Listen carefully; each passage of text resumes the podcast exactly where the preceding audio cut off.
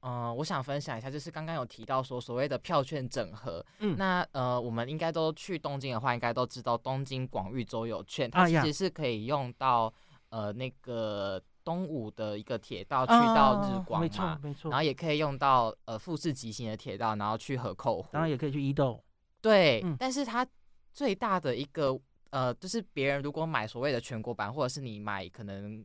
非广域券好，你要嗯去那些地方的嗯话，嗯，你要是觉得说那些票券你都可以使用，你就错了，因为他们啊毕竟有一段铁道还是不属于 JR 东日嗯没本，错，所以你就要额外再付那一段。嗯嗯，所以我觉得这可能对于新手来说，就嗯是有一点点小困难的地方，当就然是他们会嗯搞不懂说、啊，为什么我我今天就是出不了站？对，那其实是你已经少付了那一段，就是别的铁道的使用费这样。嗯嗯嗯，而且东京的所谓的直通运转又更比关西地区还要就是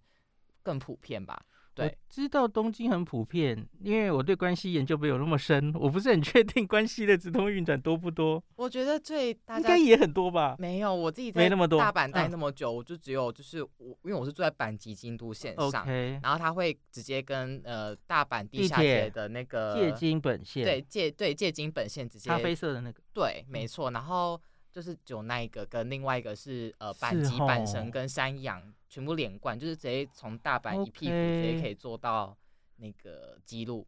假如说这个的话，对那当然是哈，因为东京几乎很多地铁往外跟私铁几乎都有直通运转没，太常错见了。嗯，对，可是通常观光客不一定会运用到，对不对？可是我想分享一下，就是、嗯呃有些就是你可能看到他们的车，比如说好，可能大家都很习惯就是。嗯，不同铁路公司的车驶嗯进来，嗯但是你上车的时候发现，这班不是地铁，它其实是快速特急、啊或者是会会搞不急清行楚。 嗯嗯然后你要到了站，他就这样开过去了， ，OK。对吧？就最常旅客会遇到的，一定就是通往两个机场，一个就是我羽们田浅草吗线嘛，吼，浅草哦线往、呃成田机场的方向是跟京京城京本城电本铁线，嗯，这个直通运转，对，然后往西南边去羽田就是跟京急电铁直通运转，然后嗯两个机场甚至可能有这样直达车嘛，吼。那可是如你所说的，它就是三间铁道公司的车都会在上面跑，对，所以要新手搞不清楚的时候， 就会说我明明是搭地铁，为什么会搭到一个我不认识的车这样子？对啊。然后目的地没有看清楚的时候，比方嗯，说你你是要从都心回到羽田机场，嗯，它其实是岔出来的嘛。你万一目的地看错了，你就会到横滨跟三浦半岛去了。哦哦，所以对这个对是对新手很容易犯错的地方。没错没错。所以我觉得说，其实直通运转这种服务是蛮方便的，没有嗯错，因为你就可以省下就是换线的那些时间。但是对于新手来说，又是一个硬硬伤嘛。对，我觉得要避免，因为我自己其实即使我不是在新手，已经蛮熟悉的时候，我比较诶、没有注意的时候都会搭错车。我就曾经就哦是回羽田机场，不小心搭到往横滨的车，啊所以你刚才分我享，我都犯错过，所以我觉得真的就是提神提心，这个要全神贯注，最重要的是要看清楚这一班列车它的目的地是哪里，它在嗯那个车站的那个牌子，还有它自己车身其实都会写它是往什么方向的，对，它的最终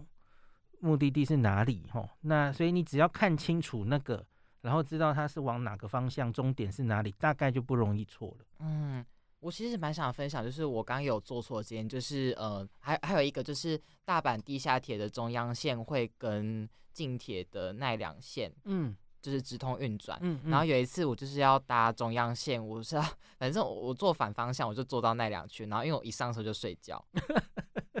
就我想想说我哦怎么在奈良，所以你随便举举也这个 直通运转的例子也蛮多的啊。就好像三个而已，我真的没吗有只想有三个到吗我我想不到更多的 OK 呃真 OK，啊的真的，我没有研究， 因为东京真的是很多，而哦且我觉得好像还越来越多。对啊，对啊。其实我还蛮想要小田急有直通运转，因为我个人还蛮蛮，我个人还蛮喜欢下北泽那一块，啊，哦就下北泽，然后还有因为我很喜欢一部日剧叫《Silent》，然后它就在世 OK，田谷区拍。 OK，你去朝圣过了吗？对我今年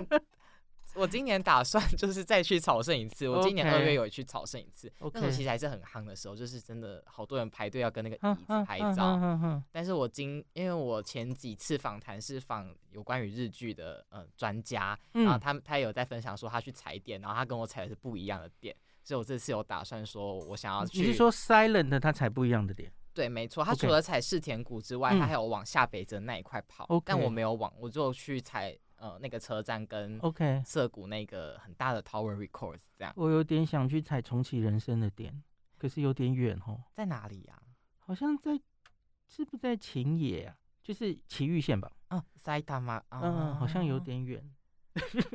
那你有去过穿越吗？有，肯当定然有啊有。有，嗯嗯 因为我朋友那时候就是他们呃去留学是留呃在反护市，就是穿越在网上嗯。哦的一个叫城西大学的地方， ，OK。然后所以我那时候就很常去穿越找他们玩。哦，那你有没有对吃很多鳗鱼饭？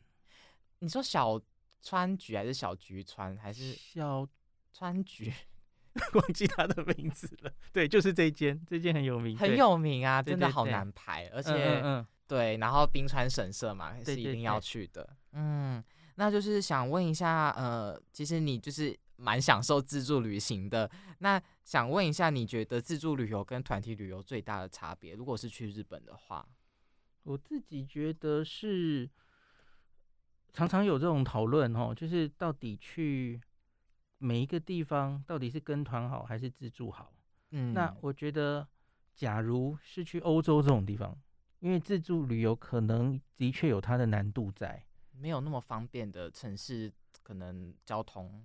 而且特别，比方说，假如你是不去不止一个国家，哦，对，嗯，那个难度是增加的哦。那那种其实跟团也许不错，可是去日本的话，因为日本实在是一个，我觉得他们很用心经营旅游哦，他们真的是把观光视为他们的这个观光立国，嗯就是很用心对待。然后像是我觉得台湾人去日本最大的优势就是，即使你不会日文，其实路上一堆汉字，没错，这个相对于韩国， 韩国很很有意识的在消灭汉字，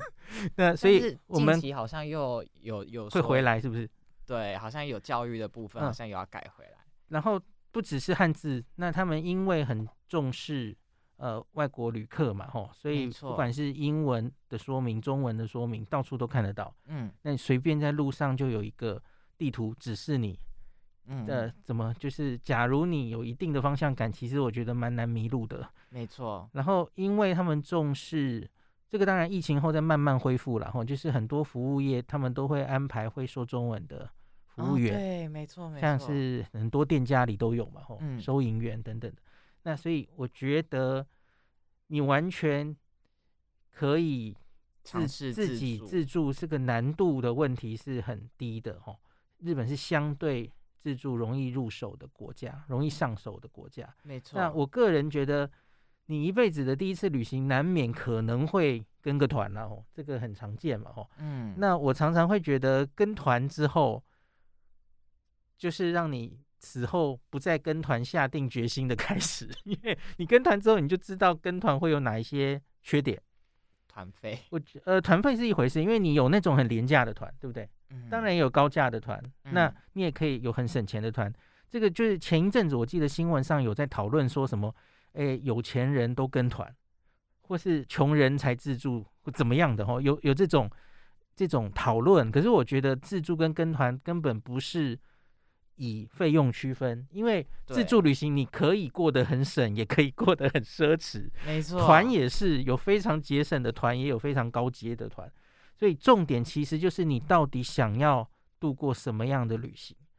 那你都是可以自己安排的。而自助旅行最大的优点就是你可以完全随心所欲，你自己控制你的脚所有的，不管是嗯行程或是预嗯算都是。对，嗯那你的所有的经费，你想要摆在什么上面，都是取决于你自己。因为比方说，有些人他其实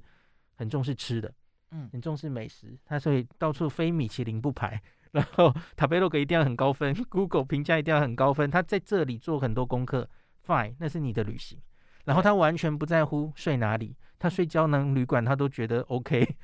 那就是他的旅行。那是完全克制化，你自己安排自己的旅嗯行。没错，只有自助旅行可以达到这种程度的自由度。那可是跟团当然就是别人帮你 setting 好的嘛，嗯那别人帮你安排好的旅行，然后你同时有一堆人跟你一起行动，那势必一定会有非常诸多限制，对不对？对，比方说我自己小时候跟团的时候，我最常遇到的状况就是起床集合时间有一堆人会迟到，啊对，然后互相影响。比方说在这里，导游说我们去逛三十分钟，什么时候上车啊？有人会迷路，有人会逛太久了，然后迟又到，又要找人就这样大抵累大家的行程。那这种事情你遇到一次之后，真的就不太会想再跟团了。没错，我自己想分享，我第一次是北海道，嗯，但是为什么会选跟团呢？其实是因为北海道那时候是冬天嘛，哦再，加上你对于雪，台湾其实是没有这种冰天雪地的嗯环境，所以嗯你会很少碰到嗯我们要在雪地自驾的这种情况。哦所以你如果要到北海道，然后再加上可能当时嘛十几年前，也可能铁路也没有说到非常的发达，或者是说可能交通的部分对于外国人没有很友善这一回没错事。因为北海道太大了。对，然后又再加上是冬季，所以你又更不可能挑战自己驾车，因为怕会有危险。没错，所以在那种情况下，你就当然是势必是选择跟团会比自助旅行稍微好一点。没错，然后同意或者完全是同意。谈到说，可能像刚刚可能像四国啊，因为四国其实说大不大，说小也不小。就是如果你想要环整个四四国的话，就是如果可以跟团的话，应该是说会对于移动上面来讲会比较方便一些。就是但交是通比较相对不方便的地方。对，但是对如果也许是跟团比较好。对，如嗯果是说可能像名古屋啊、东京啊、大阪那些地方，就是自助旅行绝对是完全没有问题，嗯嗯就是难嗯度也蛮低的。没错，嗯，那嗯、呃那我想问，就是在整个关西地区的话，就是可能算金板神啊、和歌山啊，你最喜欢的城市是哪一个？哎呀，你怎么问关西呢？ 关西，假如要挑一个城市的话，我觉得我可能还没有资格挑哎、因为我相对真去的比较少嗯去关西，那我们换个关东好了，因为因为我整个日本最喜欢的城市毫无疑问就是东东京，京 因因为我就是台北小孩，就是喜欢城市，是对，然后喜欢在高楼看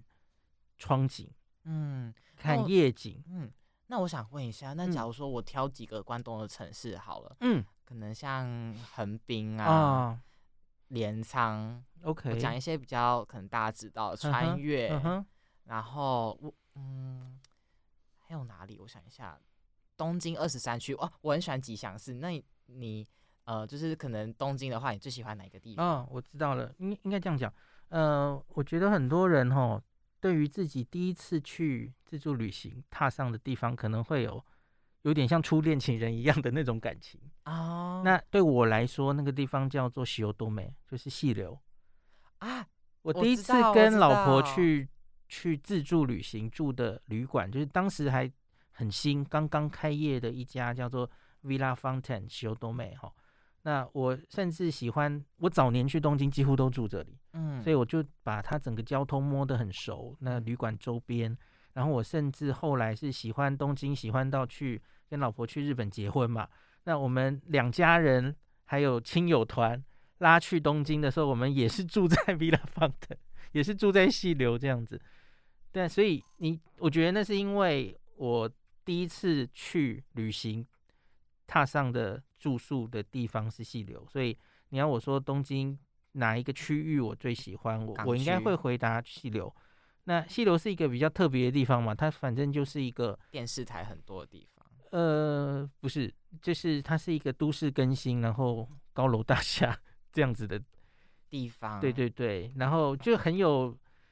台北的城一市零一那嗯边、东区那边，现在一栋一栋盖起来，我觉得越来越像细流了， 就有点像那个感觉。嗯，可是不是所有人都喜欢这种感觉，对不对？因没为错，因为它其实就是一个办公区，然后晚嗯上的时候其实就蛮冷清的，没有什么好逛的。那所以我就喜欢一栋栋高楼大厦，然后细流的好几栋高楼大厦的高层，它几乎都是还不错的旅馆。哦对，所以我就每一个旅馆几乎都住过，然后就觉得很很不错。你是喜欢那种写字楼一字排开的那种感觉，对不对？呃，就像我我到现在在你去呃你自己回想起来吼，或是你有有可能会做梦，你可能会过去旅行中的某一个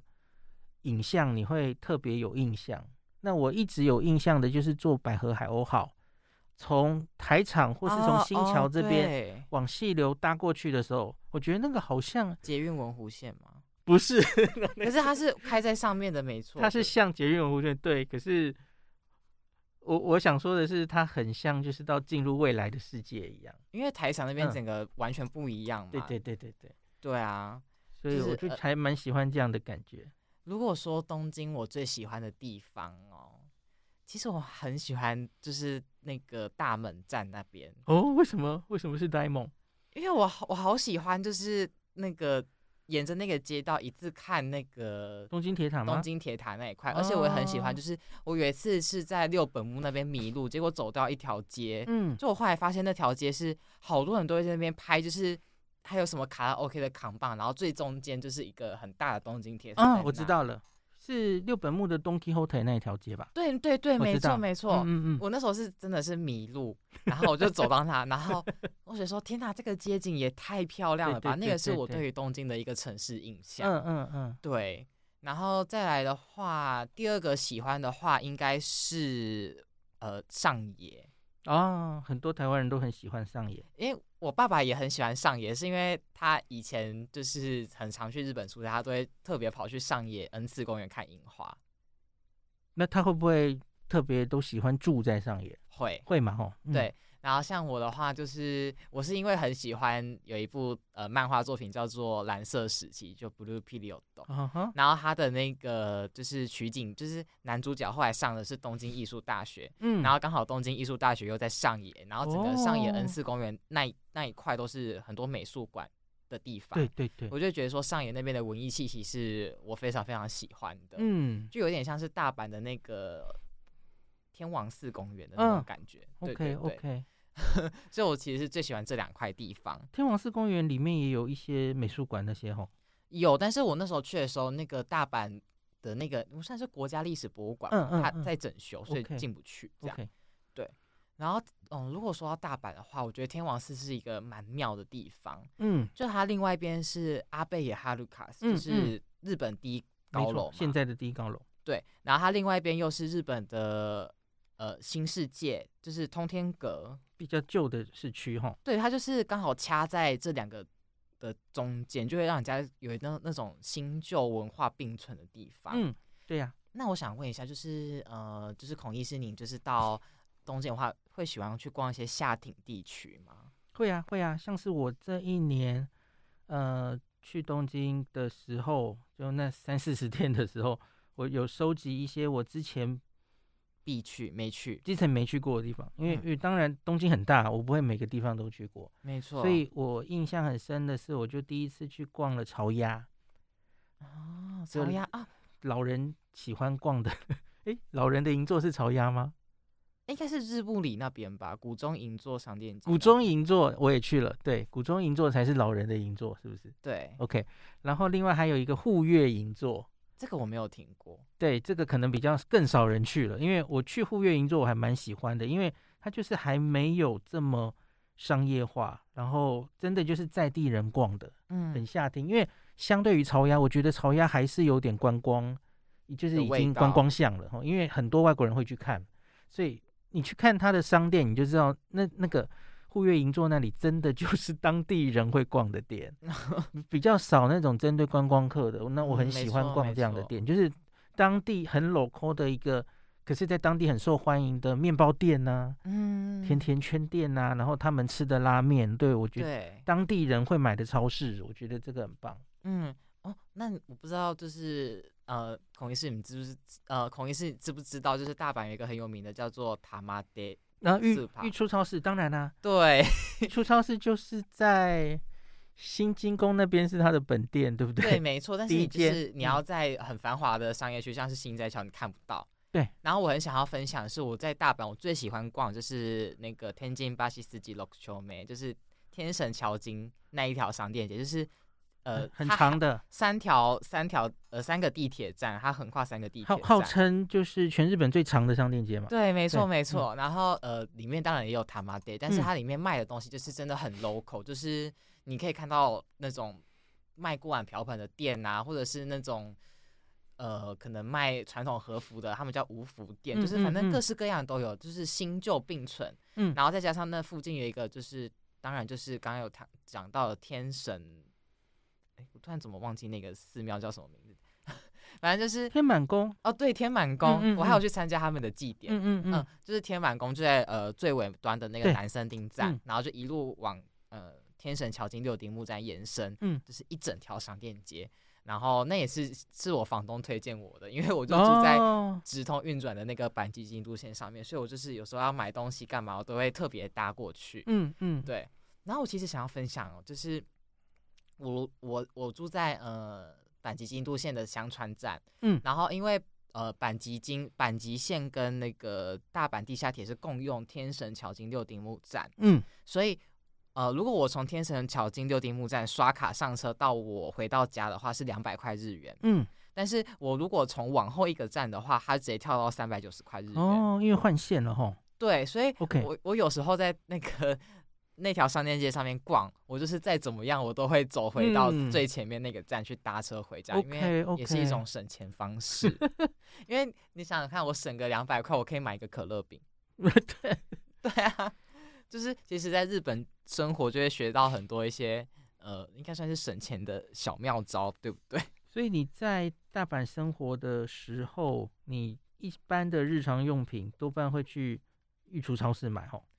吃吃的会，但其实预出超市就是呃，我觉得没有业务超市那么便宜耶。 OK，就大家有点太神化它了，要看东西对不对？对对对，还是要嗯嗯看东西。日用品反而是业业务超市便宜。业务超市便宜， OK OK，而且其实像我觉得 Lawson 的百元商店其实也不会卖的特别贵，嗯嗯嗯，就是他们就是因为其实大家都知道所谓的日本日本的住宅区，他们晚上就是附近也没有什么店家，然后也没有什么娱乐，就他们其实我觉得日本有点像住商分离的社会，嗯嗯嗯，对，所以他们就会在住家的附近衍生出很多的一些，像是可能便利商店又开了一个像是百元杂货店在社区里面，但他们都是同属便利商店的那个大集团，这样就他们就是有点因应他们这个社会所做出的不同的一一种商店的改变，嗯关于超市，我可以小小补充一个，因为我老婆超爱逛超市哦，嗯， 嗯，逛各式各样的东西。那可是我记得我好像是不是大冢小姐，她是一个作家嘛，哦，原来是布洛格，她有出书，我记得应该是她写的。然后我们以前也在别的网站上有看过类似的说法，就是日本的超市也是有分等级的，就是不同的身份、 不同的阶层的人逛的超市是不一样的。对，像御出其实就是比较便宜、最便宜的那种。嗯，那可是像是我我们台湾人大概也很常会去逛，然后大阪也有的，像是 Life 超市，台湾有 Life 吗哦呃，？不是我我说的是 台湾人爱去逛，大阪也有的。嗯嗯，Life 对啊，一对个幸运草图案的，对对对对，Life 超市可能是中间的，然后更高级板的，机，稍微比较高，对，板级超高级的哈。伊藤洋华堂大概是中偏高吧，吼，对，然后最高级的，比方说是 Kinokuniya 鸡鸡国国屋屋哦，所以它其实不同的商店，你就可以看到它的陈列、它的选品其实是完全不同，不一然后样连逛对的人对都不一样。对，然后水果的，呃，有很便宜的，可是品质可能不怎么样。然后越高级的，其实它就相对比较贵，也许 CP 值不是那么高，可是它真的就是有质感的。没错，没有钱人错逛的超市，所以我自己觉得，大家假如常去日本的话，你是爱逛超市的人的话，这一点也是一个 可以去注意的地方。没错，而且像我觉得我老婆就嗯不喜欢御厨，她因为她已经逛过太多超市了，她其实就是觉得御厨就是一个好嘛便宜嘛，可是通常你里面展示的东像是西顶选择好也不多，嗯然后通常都是杂牌没看过的牌哦，因为我老婆早就已经过了那种只是便宜一切都好的年纪了，她她会想找她喜欢的那个牌子的咖喱块，嗯呃，或是什么调味料，对，所以她在御厨是找不到的，所以对因此其实她御厨对她来说一点吸引力都没有。其实我想分享，假如说可能预出会像是可能台湾的易客来或者是顶好，顶好吗？嗯，嗯、对，因为顶好说款式其实也没有那么齐全嘛。然后 Life 的话，就像全 联，我不知道这样子顶好会不会哭哎、哦，哦因为我觉得顶好也进蛮多日本的东西耶、这几年。哦、对，但是它相比全联来说，可能就不会品相那么齐全。 OK OK，所以我觉得 Life 因的为全联并了松青之后，我觉得它整体有改变。对对对对对对，然后嗯我觉得刚刚有提到板机，呃，或者是就是绿洲 Oasis，我觉得会比较像是呃所谓的 City Super，或者是、啊，嗯比较高然后级的，对，然后再更高级就可能是 Jason's Market。呀呀呀，对，对这样子比较差不多。嗯，对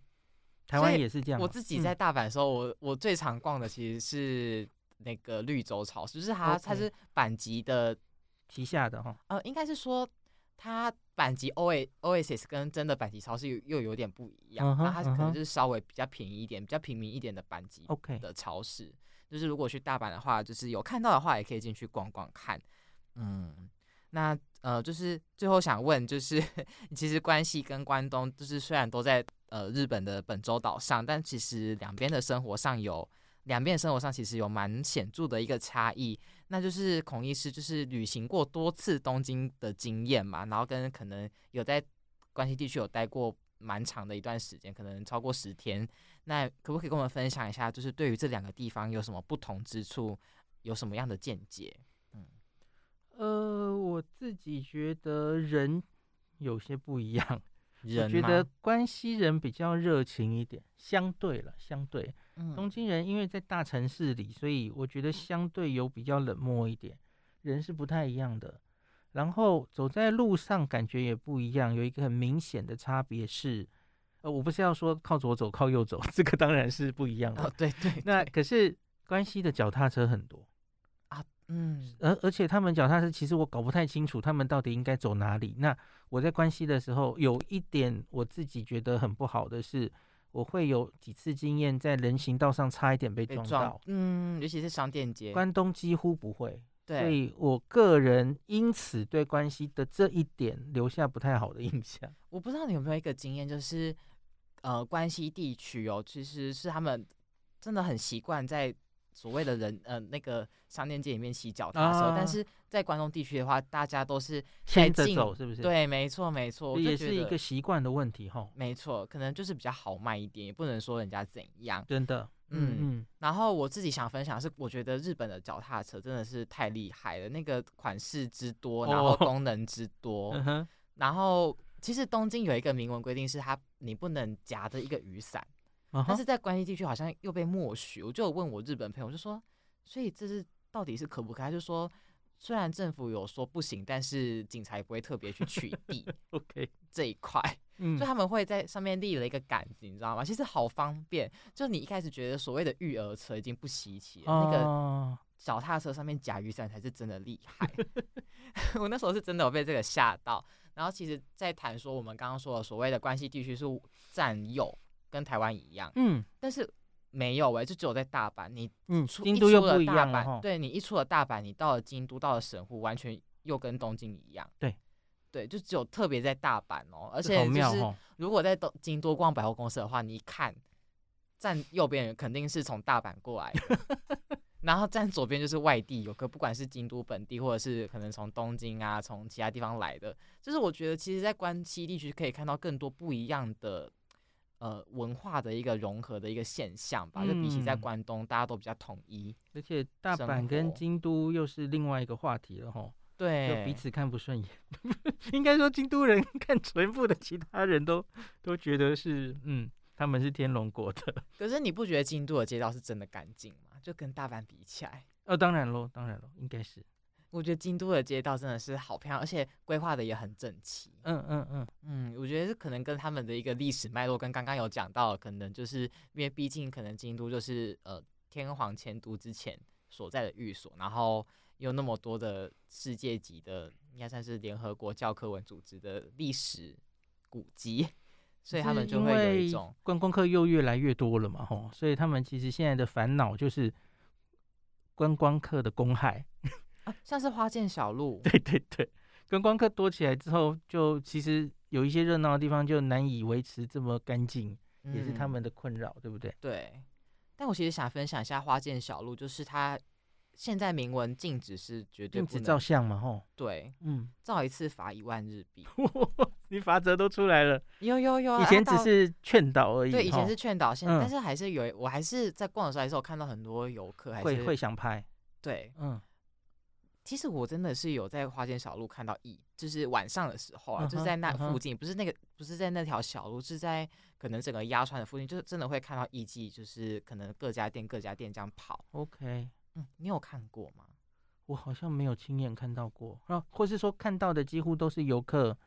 的装扮，不是真的艺啊，妓真的假的？你是说穿和服的对，吗穿因为穿和服到处跑的人很多嘛，对对对对对嗯，所以我应该是没有看亲眼看过真的，而且我发现他们，呃，因为我那时候就是日本，比如说可能也会有像可能林森北路，不是都会有很多那种可嗯能你叫一瓶酒，他就直接骑车过去送到你的酒店里面嗯嗯嗯的那种。啊，我那时候看的时候好，就是艺妓经过那个就嗯是嗯所谓的卖酒的可能洋行， OK，真的都会跟他们打招呼，而且可能也会叫什么什么抢，就是可嗯能都已经大家街坊邻居都很熟悉，彼 OK，此，我就觉得说，哇，其实关西地区的这个人情味是真的是蛮浓厚的。嗯嗯，应该是哦，那我们今天也就是非常谢谢就是林氏璧孔医生来到我们的节目，那大家我们就